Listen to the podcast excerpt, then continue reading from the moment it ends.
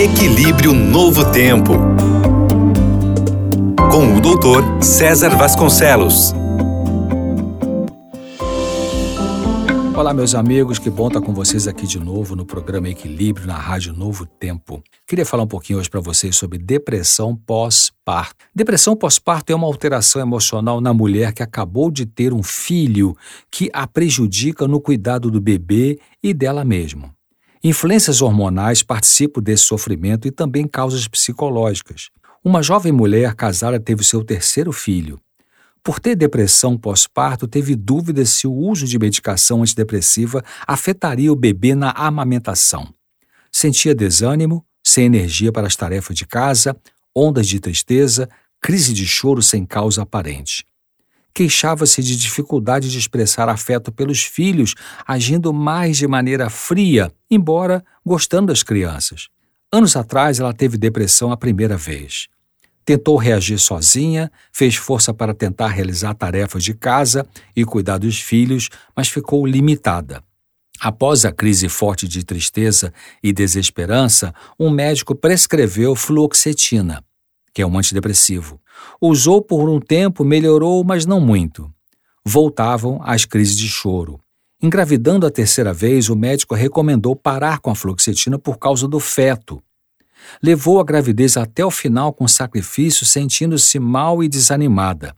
Ela veio de uma família com pai alcoólico e, ou alcoólatra né, e mãe dependente.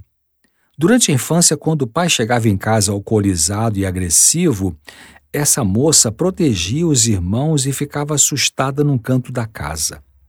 Nunca dizia para a mãe como se sentia e a, a, e a ouvia, né? ela acabava escutando a mãe desabafar pelo sofrimento que essa mãe tinha com o marido alcoólico. Essa moça, essa jovem, na verdade, quando era criança, ela acabou adotando um papel de salvadora da família né, desde pequena, se tornando precocemente, entre aspas, adulta e abandonou seu papel de filha para consolar a mãe e para cuidar dos irmãos menores.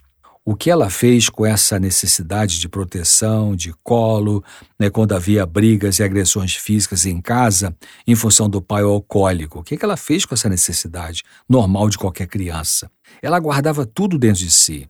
Na vida atual, adulta, essas crises de choro, a tristeza, o desânimo parecem consequências de todos os anos de sofrimento na família de origem e porque ainda não encontrou uma forma de desabafar seus medos e suas angústias. É como se a criança do passado estivesse voltando e pedindo colo e se sentindo incapaz de ser adulta e, por exemplo, levar uma gravidez até o fim e cuidar do bebê.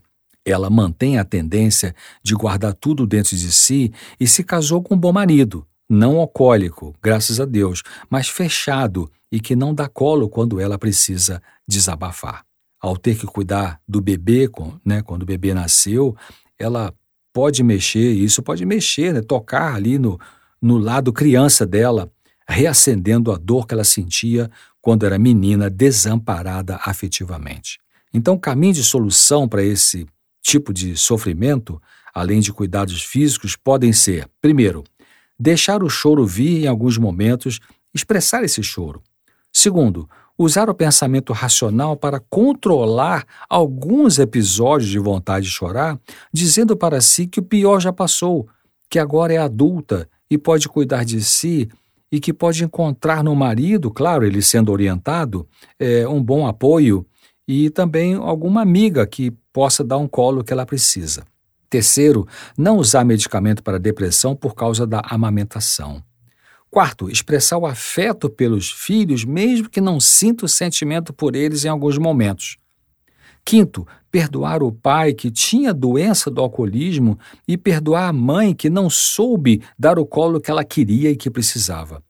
Sexto, perdoar a si mesma por não ter conseguido reagir para se proteger no passado contra os sofrimentos, sempre os engolindo.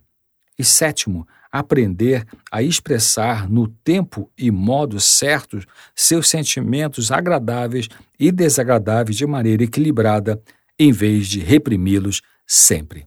É um aprendizado, isso pode ser conseguido. Um grande abraço para você e fique com Deus.